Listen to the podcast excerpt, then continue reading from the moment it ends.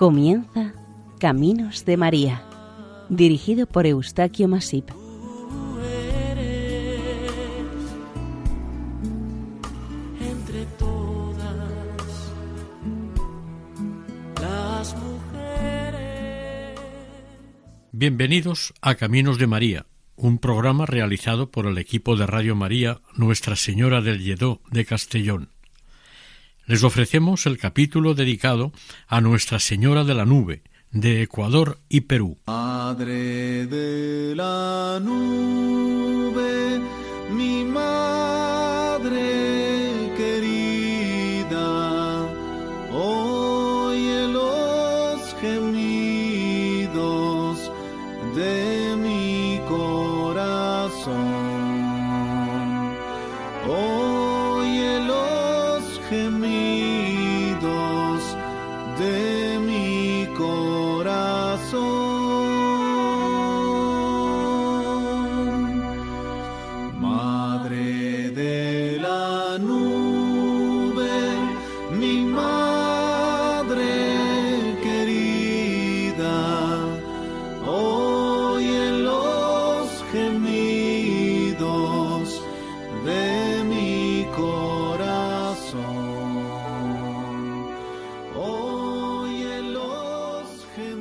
El viento, la bruma, la lluvia, los relámpagos, el arco iris, los truenos, etc., son fenómenos atmosféricos y entran dentro del conjunto de los meteoros.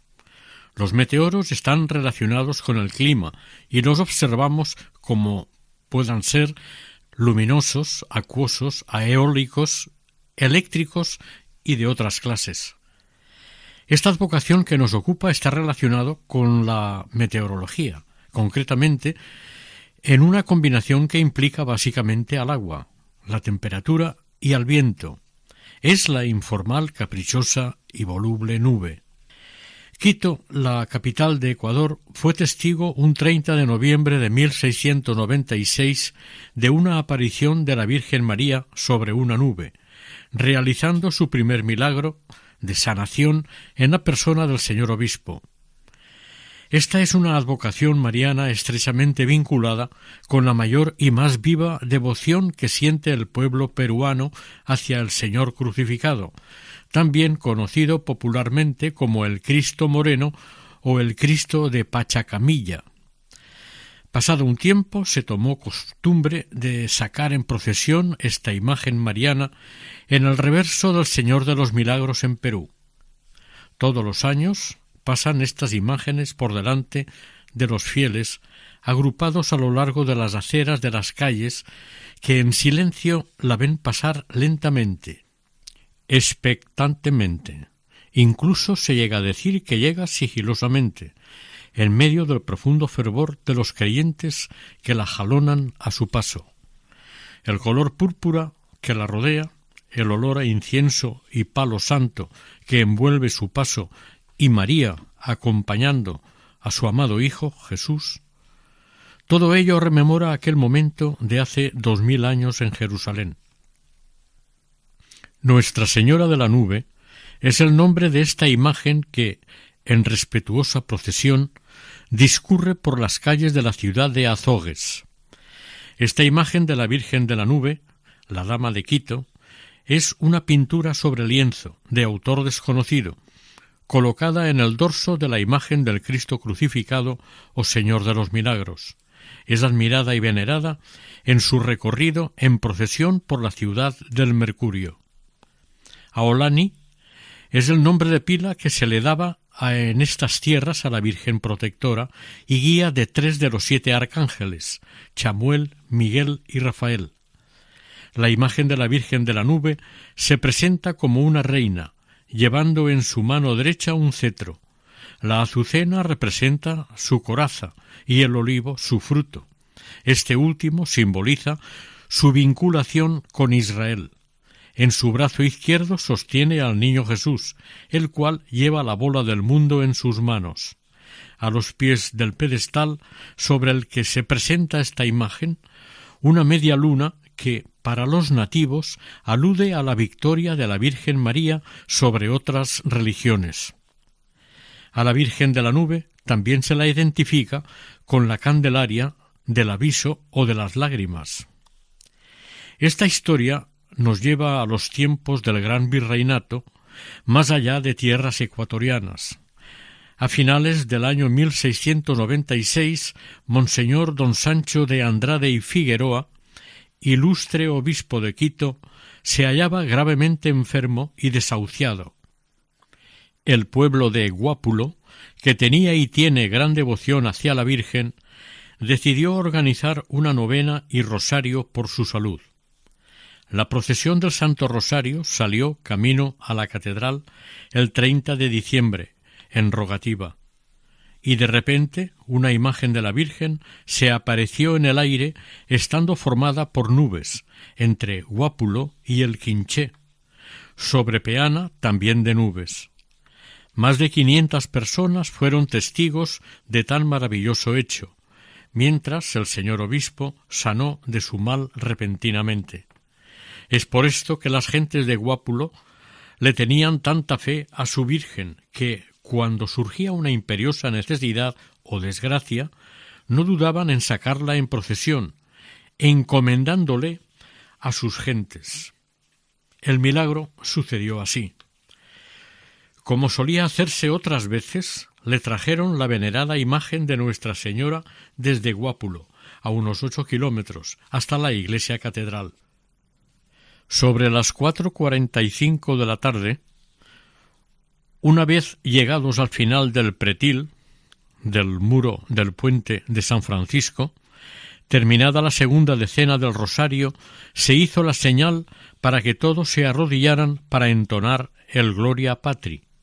De repente se vio claramente en el cielo, en dirección a Guápulo, una figura formada por nubes de gran tamaño el presbítero José de Ulloa y la cadena, capellán del monasterio de la Limpia Concepción de Quito, al ver la figura formada por nubes, exclamó La Virgen, la Virgen.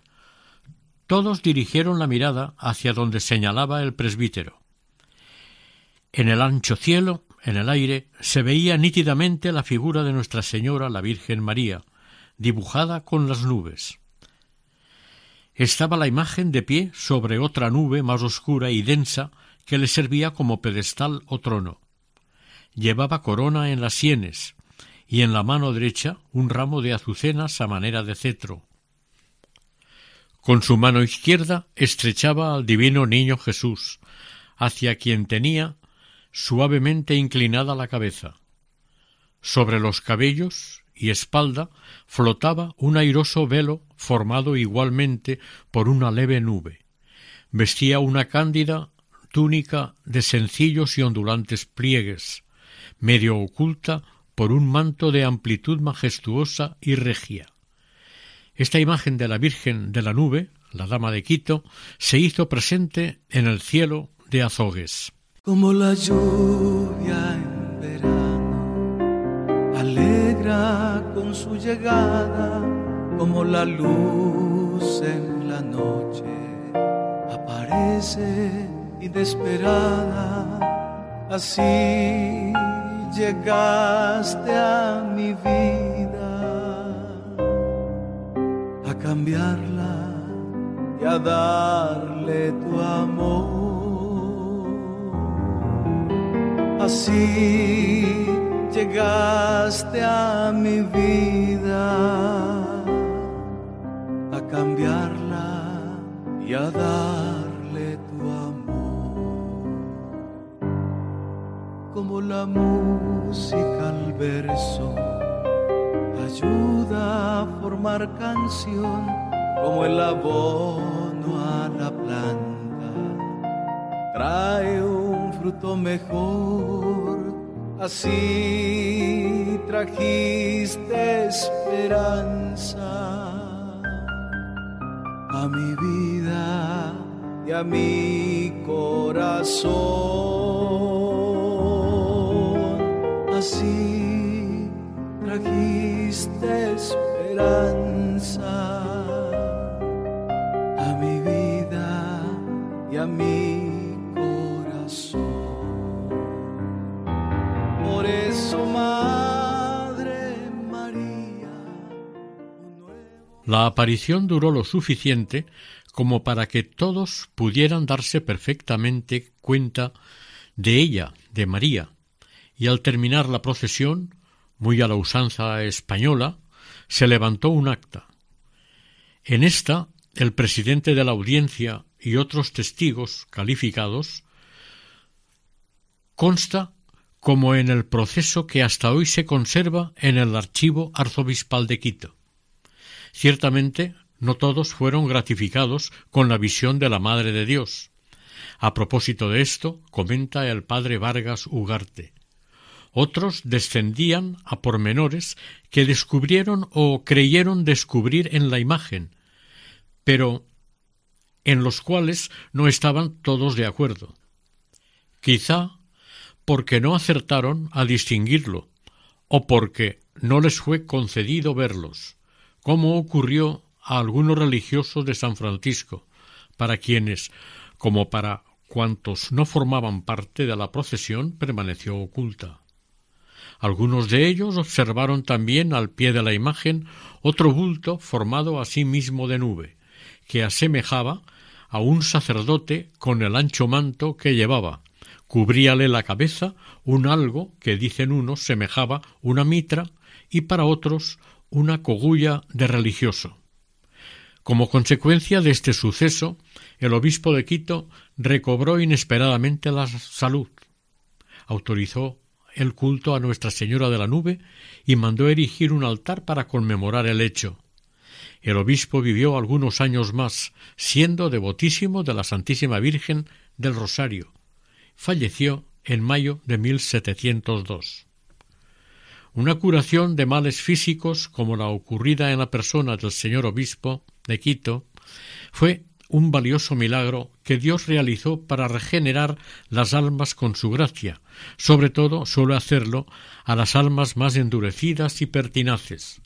La Virgen María siempre alienta a reanimar en el ser humano la fe y la confianza en ella y en su Hijo, en este caso, la Virgen de la Nube sigue cumpliendo esa norma acudiendo ante cualquier peligro, duda o angustia, tal como dijo San Bernardo.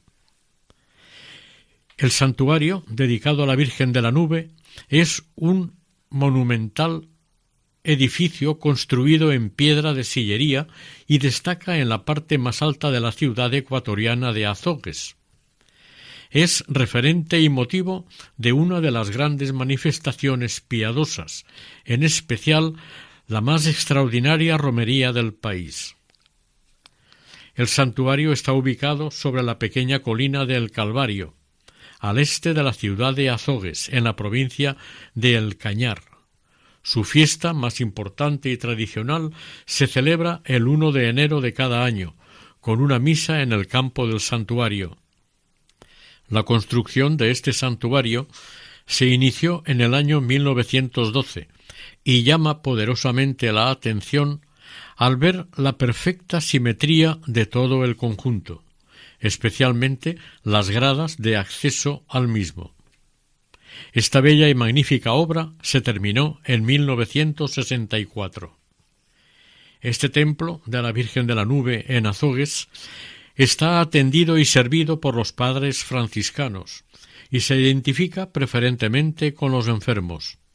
Aquel milagro ocurrido en Quito extendió su fama y veneración por toda América sobre esta Virgen. Durante el mes de mayo también se celebran festejos en su honor, y el día treinta y uno de este mismo mes, a las seis de la tarde, se realiza la conocida entre los fieles como la procesión grande. Las peregrinaciones atraen hasta este santo lugar a más de cuarenta mil devotos de todo el país, además de turistas venidos a propósito del resto del mundo. El templo permanece repleto todos los domingos entre los meses de mayo a septiembre. Esta fiesta de la Virgen de la Nube debió ser muy popular en Quito, pero a lo largo de los años parece que quedó un tanto olvidada. Sin embargo, el alcalde de la ciudad, cien años después de aquel prodigioso milagro, recuperó en 1797 en la notaría la información original y auténtica de la aparición y en representación del municipio de Quito organizó, con la diferencia solemne de un año, la fiesta del primer centenario de la aparición, dentro del santuario levantado en honor a la Virgen de la Nube. Así pues, al inicio del año, cada uno de enero, miles de fieles creyentes de Ecuador y de otros países llegan a la ciudad de Azogues para participar y venerar en todos los actos preparados por los padres franciscanos en honor al Cristo crucificado y a la Virgen de la Nube. De todos estos actos destaca la procesión, que de un acto de fe se ha convertido en un atractivo motivo turístico para los visitantes y los naturales de la zona. Hay que hacer notar que esta celebración ya se hace en otras partes del mundo, a destacar en la ciudad de Nueva York. En esta gran ciudad, desde hace unos años, la procesión de la Virgen de la Nube sale desde la Catedral de San Patricio, siendo acompañada por un gran número de devotos especialmente ecuatorianos, peruanos y también de otros países latinoamericanos. Recientemente se han celebrado las bodas de plata de esta devoción en la ciudad neoyorquina. Esta Virgen está considerada como la madre de los ecuatorianos ausentes. El 24 de octubre de 1965, la comunidad de padres franciscanos de Azogues por intermediación de Monseñor don Manuel de Jesús Sancho, arzobispo de Cuenca, consiguió de su santidad Pablo VI el decreto de coronación canónica de la imagen de Nuestra Señora de la Nube. El 1 de enero de 1967, el reverendo señor arzobispo de la ciudad de Cuenca de Ecuador coronó canónicamente la imagen de la Virgen de la Nube.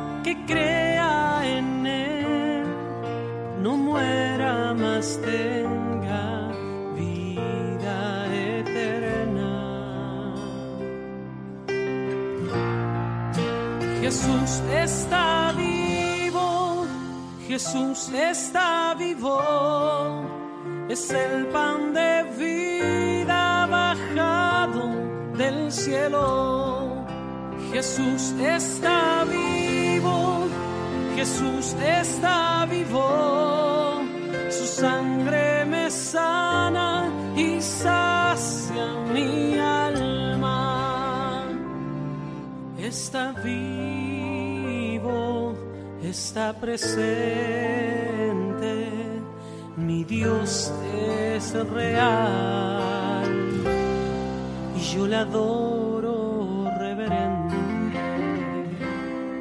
La fe y cariño de los devotos de la Virgen de la Nube congrega sobre unas cincuenta mil personas cada uno de enero en el Cerro del Santuario. Esta peregrinación lleva a los devotos hasta la iglesia franciscana del Cerro de Abuga. Este, al parecer, era el objetivo que se propuso un piadoso padre franciscano. Se requería un símbolo que arraigara más la fe entre los creyentes. Como dijo San Bernardo de Claraval, en los peligros, en las angustias, en las dudas, piensa en María, invoca a María, que su nombre nunca se aparte de tus labios, que jamás abandone tu corazón. Esto es precisamente lo que en general necesitan, quieren y esperan las gentes devotas de la Virgen María. Pero en la América Latina este amor, esta veneración y esta fidelidad a Nuestra Señora lo encuentran lógico y normal. Ellos se lo creen, lo viven y se lo transmiten unos a otros de generación en generación. Como de Virgen María no hay dos, ella es única, no hay más, quizás por ello es la Madre de Dios. Todos estos hechos tuvieron mucha repercusión por la provincia y el resto de Sudamérica. Primero llegó su fama a la capital, Quito. Pasados unos años, la superiora del monasterio de Madres Nazarenas, la Madre Bárbara Josefa de la Santísima Trinidad, a instancia de algunas religiosas del monasterio, dispuso incorporar un lienzo con la imagen de la Virgen de la Nube a las andas del Señor de los Milagros, para mayor gloria de María Santísima y como un sentido homenaje a la fundadora del Instituto Nazareno, la sierva de Jesús, Madre Antonia Lucía del Espíritu Santo, nacida en Guayaquil, Ecuador. De esta manera, Perú se incorpora en la advocación a la Virgen de la Nube y rinde al mismo tiempo homenaje a la cuna del nacimiento de Sor Antonia Lucía del Espíritu Santo, como también a la misma Virgen María, muy acertadamente. Aquel 28 de octubre de 1747, ambas estimadas y veneradas imágenes, la del Señor y la de su Santísima Madre, quedarán unidas en el nuevo continente para siempre, el lienzo sobre el cual está pintado el Señor de los Milagros de las Nazarenas parece ser mucho más antiguo que el de la Virgen de la Nube, que es de origen ecuatoriano y está datado el 30 de diciembre de 1696. Esta es la opinión del cronista don Eusebio del Llano Zapata. La Virgen de la Nube íntimamente asociada al Señor de los Milagros, es la devoción popular peruana que más fieles congrega en todas partes y da lugar a la procesión más multitudinaria que se celebra en todo el mundo. El culto al Señor de los Milagros y a la Santísima Virgen de la Nube. En opinión del padre jesuita Rubén Vargas, sobre esta devoción a María, dice Ninguna devoción más popular ni más compenetrada con nuestros usos y costumbres, ninguna tampoco más ligada con la historia de la urbe en sus trances más dolorosos. Por eso ha sobrevivido y no le han quitado su trono característico los adelantos de la vida moderna y las transformaciones que van despojando a la ciudad de su aspecto colonial de ese aire de pacífica quietud que todavía en ella se respiraba a comienzos del siglo, y de la hogareña alegría que se ocultaba detrás de sus balcones moriscos, o en las anchas salas y cuadras de sus casonas. Viene el mes de los innumerables devotos. La floración violeta de nuestra primavera nos recuerda a la lima de otros tiempos, nunca mejor sentimos lo que en ella hay de más peculiar y castizo, y nos persuadimos que no se han borrado del todo los rasgos de su fisonomía de ciudad.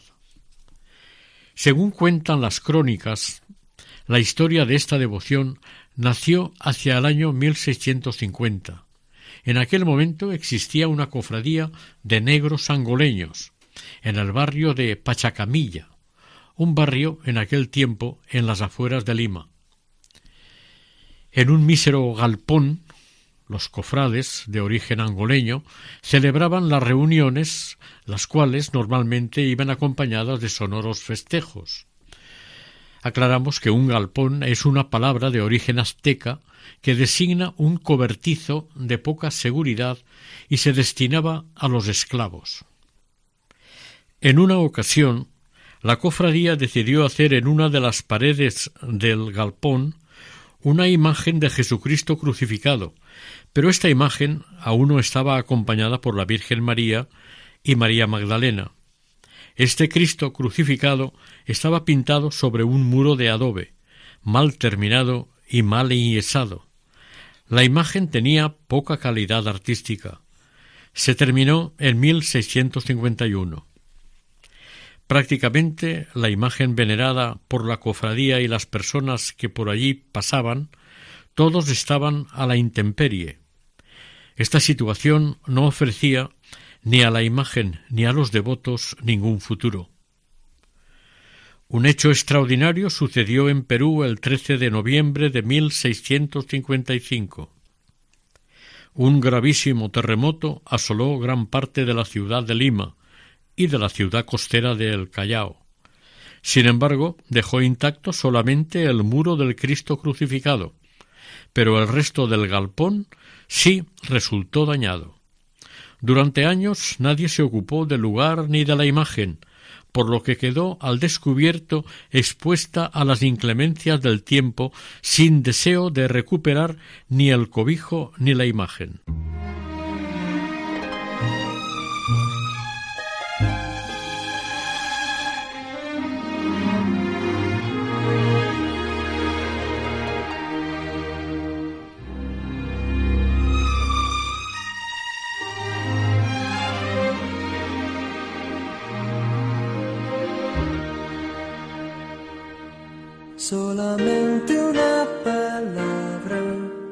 Solamente una oración. Cuando llegue a tu presencia, oh Señor, no me importa en qué lugar de la mesa me haga sentar o el color de mi corona si la llego a ganar. Una palabra, si es que aún me queda y si logro articularla en tu presencia. En 1670, Antonio de León, un hombre piadoso, restauró el cobertizo y recuperó la imagen. Quedó tan bien que renació entre las gentes la devoción hacia el Cristo crucificado. Cada día crecía la devoción por esta imagen entre los creyentes. Un día Antonio de León enfermó por un tumor maligno y en virtud de sus oraciones hechas al Cristo crucificado sanó milagrosamente. Este prodigio ya despertó la curiosidad entre la gente y un nuevo interés hacia la imagen del Cristo.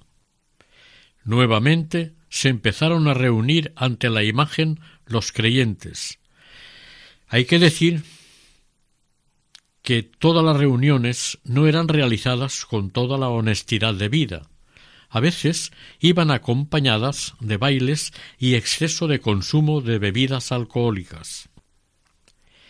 Enterado el conde de Lemos, entonces virrey del Perú, y llegados al oído de la autoridad eclesiástica, estos excesos, se decidió eliminar la imagen del Cristo y destruir el provisional altar construido ante la imagen con el fin de evitar los excesos denunciados. La orden nunca se llevó a término. Una serie de contratiempos y graves resultados sociopolíticos empezaron a ocurrir cuando se decidió poner en práctica la destrucción de todo lo que alojaba el cobertizo.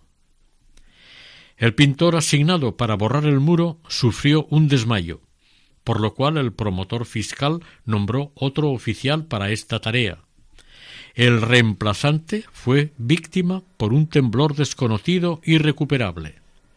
El promotor ofreció una buena paga a otro. Un tercero, que muy pronto dijo cada vez que lo intento, a la imagen del Cristo se le avivan los colores al querer borrarlo. No hubo más remedio que dejar la imagen intacta.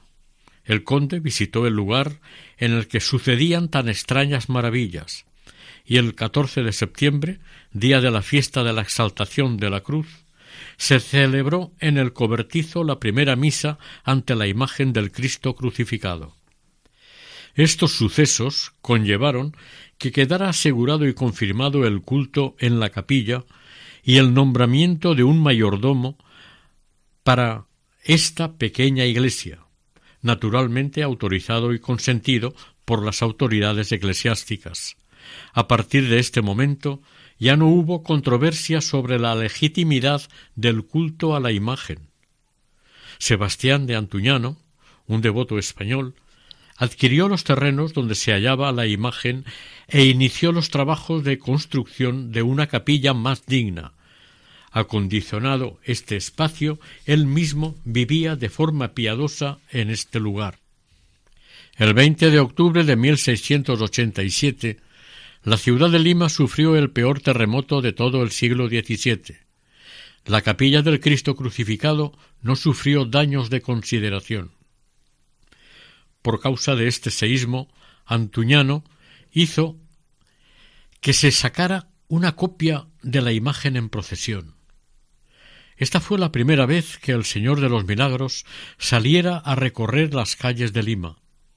Por esta época, una piadosa mujer originaria de Guayaquil, ciudad actualmente de Ecuador, Antonia Maldonado, se interesó en instaurar un beaterio para llevar junto con otras mujeres una vida devota en seguimiento de Jesús crucificado, adoptando la regla de Santa Teresa de Jesús. Antuñano les ofreció espacio en sus tierras para que allí construyesen el convento, junto a la capilla del Cristo de los Milagros. Estos hechos son el origen del actual santuario y monasterio de las Nazarenas Carmelitas Descalzas. A primeros del siglo XVIII la devoción al Señor de los Milagros se había extendido por todo el virreinato, y la gente, en la ciudad, lo invocaba como protector contra los temblores de tierra. En octubre de 1746, un gran terremoto destrozó varios sectores de la ciudad limeña. El Callao quedó en ruinas debido al maremoto, originado por el seísmo. Lo sucedido en esta ciudad costera del Océano Pacífico fue apocalíptico. Como consecuencia del maremoto, el mar se retiró unas dos millas, casi cinco kilómetros, formándose una enorme ola que volvió invadiendo furiosamente al puerto, arrasándolo todo. Esta gran ola llegó hasta la zona de la legua.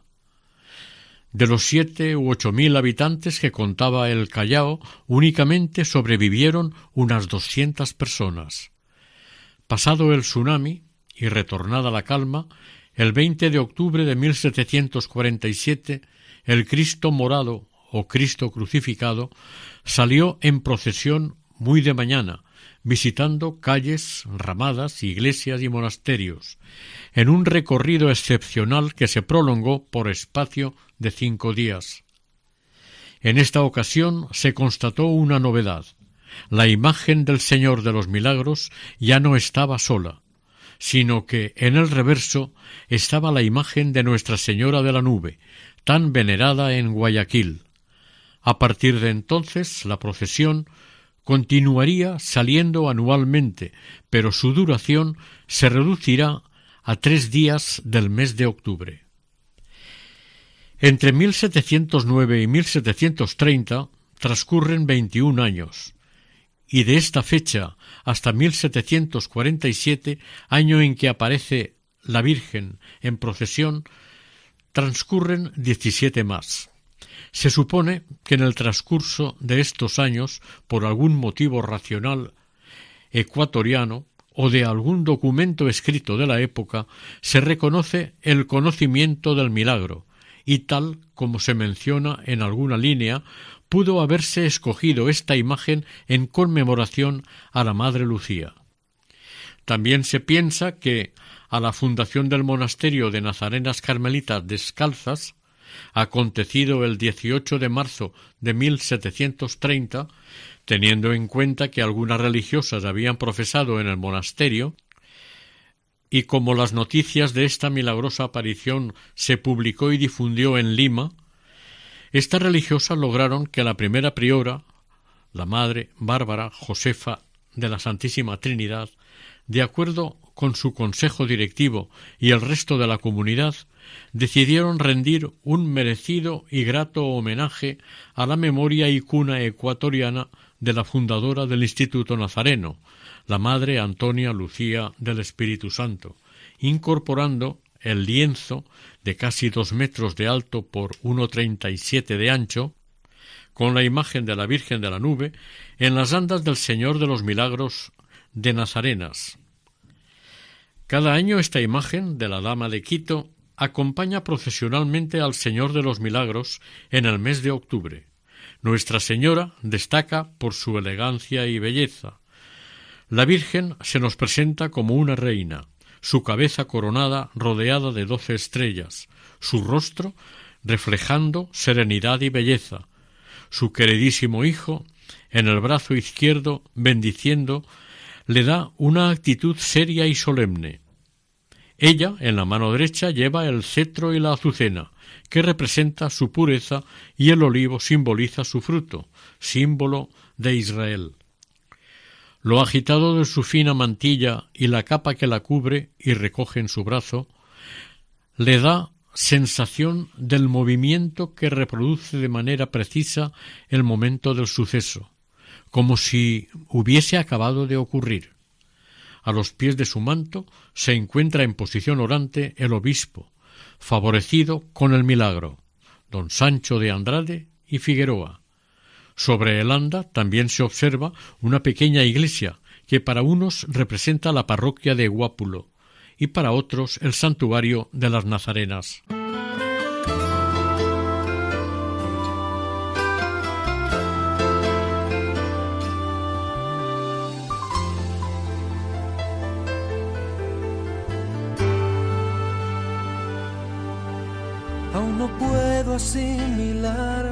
Que me ha sucedido. El milagro más glorioso que yo he vivido. Que después de malgastar lo que no era mío, no he tenido que pagar.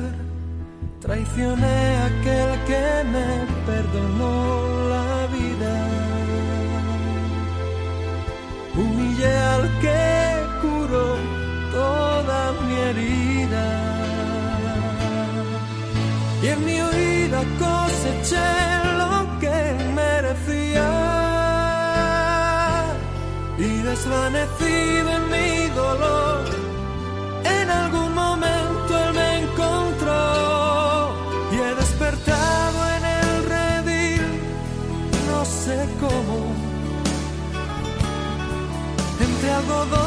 y cuidados de pastor. Y antes de poder hablar de mi pasado, me atraviesan sus palabras y su voz. El Templo de las Nazarenas se inauguró en 1771, durante el gobierno del virrey Amat.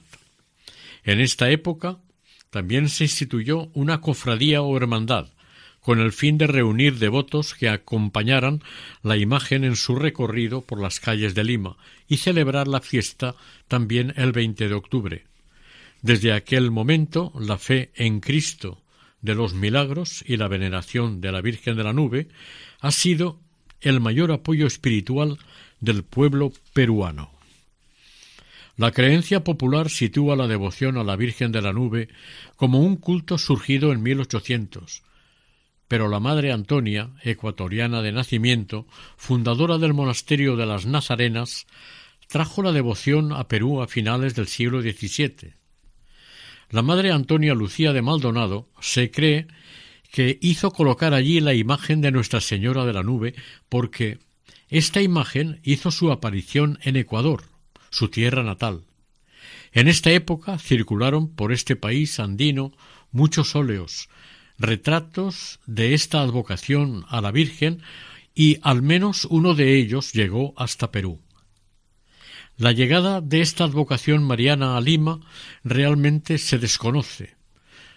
Es sorprendente que la falta de documentación y el poco arraigo del culto haya convencido y atraído tantos fieles hacia esta imagen de María. Da la impresión que al creyente le basta una imagen en un muro o en un lienzo y acepta la imagen del Señor y de la Virgen María. Así le es suficiente. Y esto ha de tener que ver, desde luego, con la fe, o al menos con alguna de sus parcelas o niveles. Al fin y al cabo, la fe es un don gratuito de Dios que da a quien quiere y cuando quiere. En la antigua catedral sevillana existe en uno de sus viejos muros una pintura mural al fresco de grandes dimensiones, que es conocida como la Virgen de la Antigua. Es de clara influencia bizantina. Esta pintura representa a la Santísima Virgen con su divino Hijo. Está de pie y cubierta de un velo y un manto dorado. En su brazo izquierdo lleva al niño Jesús, quien sostiene en su mano derecha una rosa.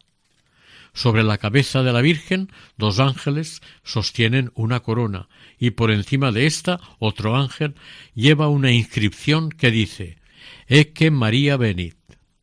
Esta imagen fue coronada canónicamente en 1929. Allá por la mitad del siglo XVI, el arcediano de la Catedral de Sevilla mandó sacar una copia de esta imagen de María y la envió al Cabildo de la Catedral de Lima. La pintura, con similares dimensiones que la sevillana, fue enmarcada en plata y colocada en la capilla del trascoro en el hermoso y bello retablo, frente a la puerta principal de la catedral limeña. Esta Virgen de la Antigua despertó entre los limeños un especial fervor. En aquellas mismas fechas, el 2 de junio de 1687, un misterioso sudor y llanto fueron observados en una pequeña imagen de la Virgen de la Candelaria que tenía en su casa don José Calvo de la Banda. Estos hechos se repitieron hasta treinta y dos veces y se la empezó a llamar como Nuestra Señora del Aviso. La madrugada del 20 de octubre, un terremoto, seguido de un maremoto, asolaron el Callao y parte de Lima, como se narró anteriormente. El parecido de la Virgen de la Antigua con la Virgen de la Nube es evidente. Hay que añadir los demás nombres con los que también es conocida Candelaria, el aviso, las lágrimas. La Virgen María es siempre la misma, sea cual fuere, bajo la forma que se presente en cualquier advocación. Como consecuencia del tiempo transcurrido, a causa del humo, de las velas y de las humedades, la imagen del Cristo crucificado y de la Virgen de la nube estaban algo deterioradas, por lo que, tras una serie de estudios previos, análisis químicos, radiografías, estratigráficos y estudios históricos y fotográficos, se realizó sobre ambas imágenes un tratamiento completo de conservación y restauración. Estos trabajos sacaron a la luz alguna curiosidad que ocultaba la Virgen de la Nube en su lienzo. Al retirar la primera capa de barniz y luego del primer repinte, se descubrió la imagen de la Virgen de la Merced, y en otro aparece la representación de la Virgen del Carmen. En esta etapa se procedió al rentelado y se preparó otro nuevo a la gacha, mezcla blanda de cera y resina, y con la tela de lino. Más tarde se procedió a una aplicación de barniz grueso para proteger, sobre todo, la pintura durante las procesiones. Puede decirse que actualmente se puede apreciar esta obra de arte en toda su originalidad.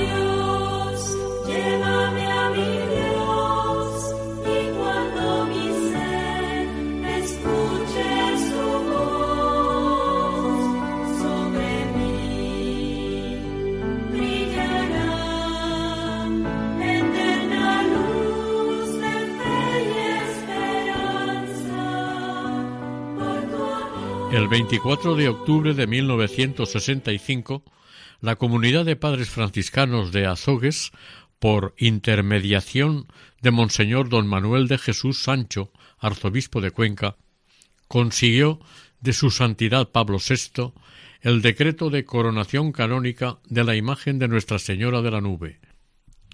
Sobre esta devoción mariana de más de tres siglos, hace no mucho tiempo, un grupo de técnicos quiteños juntaron más de dos mil piezas de aluminio, de entre veinticinco y cincuenta kilos, para levantar una escultura de la Virgen de la Nube en lo alto del cerro de Abuga a unos tres mil cuatrocientos metros sobre el nivel del mar. Esta idea apareció hace más de diez años, pero los trabajos para montar la imagen se empezaron en el año 2004.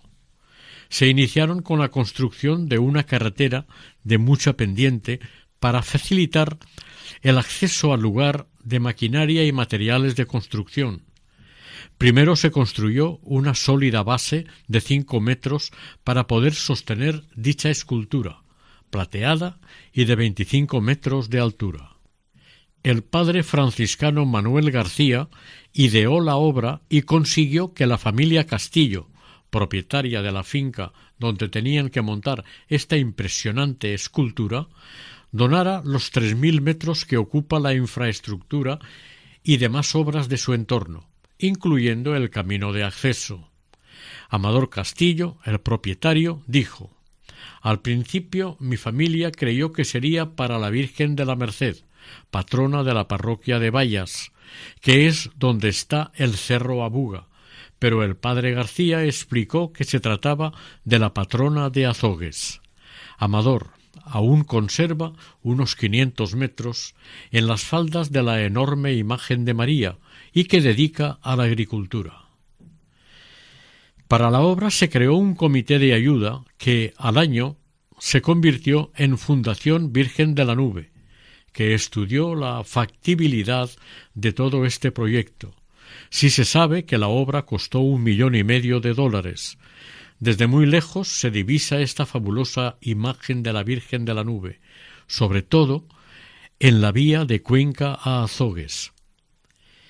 En el camino de acceso se plantaron árboles propios del lugar y bancos para aliviar el cansancio de los peregrinos.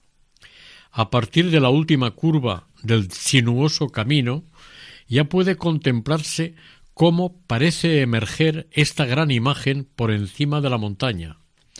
Esta estructura pesa trescientas ochenta toneladas y es capaz de soportar vientos de hasta doscientos kilómetros por hora. Desde el alto cerro de Abuga, la enorme imagen de la Virgen ya contempla permanentemente el valle y la ciudad de Azogues. Del cerro al llano desciende como aroma perfumado que se expande un sentimiento de gozo y agradecimiento por quien de sus gentes se ocupa, protege y acoge.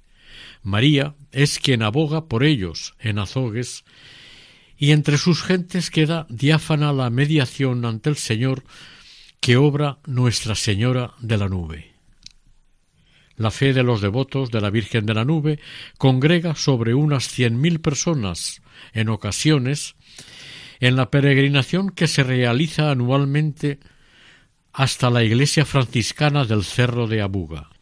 La oración para finalizar este capítulo es un resumen de lo que en Ecuador y Perú entienden cómo debe ser la devoción confiada y entregada a Nuestra Señora de la Nube,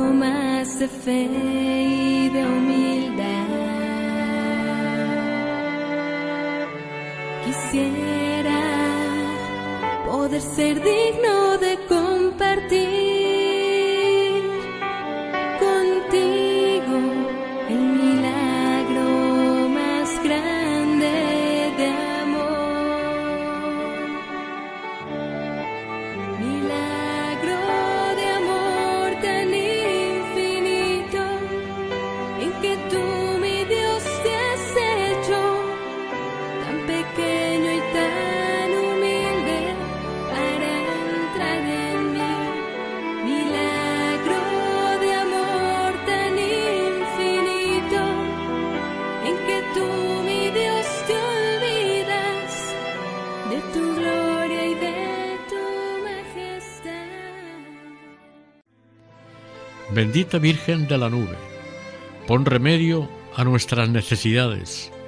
Aleja de nosotros el odio, la impureza, la frialdad en el servicio y el apego a lo terreno. Danos acierto en nuestros negocios, éxitos en nuestras empresas. Bendícenos en el trabajo, cúranos en las enfermedades, líbranos de los enemigos y danos la paz en el corazón. Socórrenos en la pobreza y consuela nuestras penas. Te consagramos toda nuestra casa con todo lo que hay en ella, nuestros padres, nuestros hijos, nuestros esposos y esposas, y que todos nuestros bienes sean desde hoy y para siempre tuyos. Acógenos, piadosísima Virgen, bajo tu protección y amparo, para que, venciendo al mundo, al demonio y a la carne, te podamos amar y servir en esta vida y cantar tus alabanzas en la patria celestial.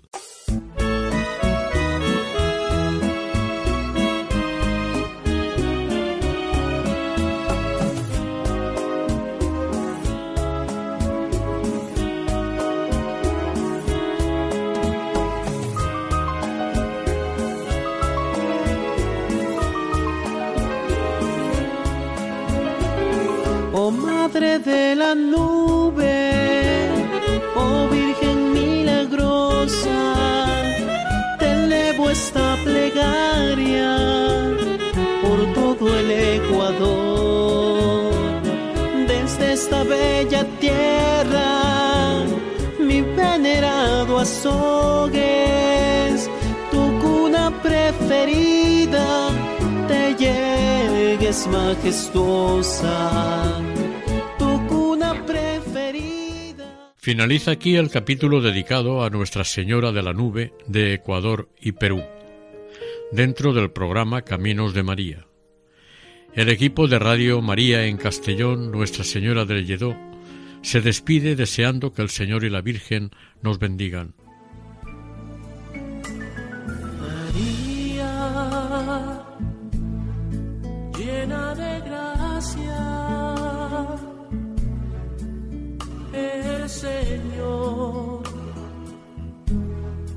está contigo. Han escuchado en Radio María Caminos de María, dirigido por Eustaquio Masip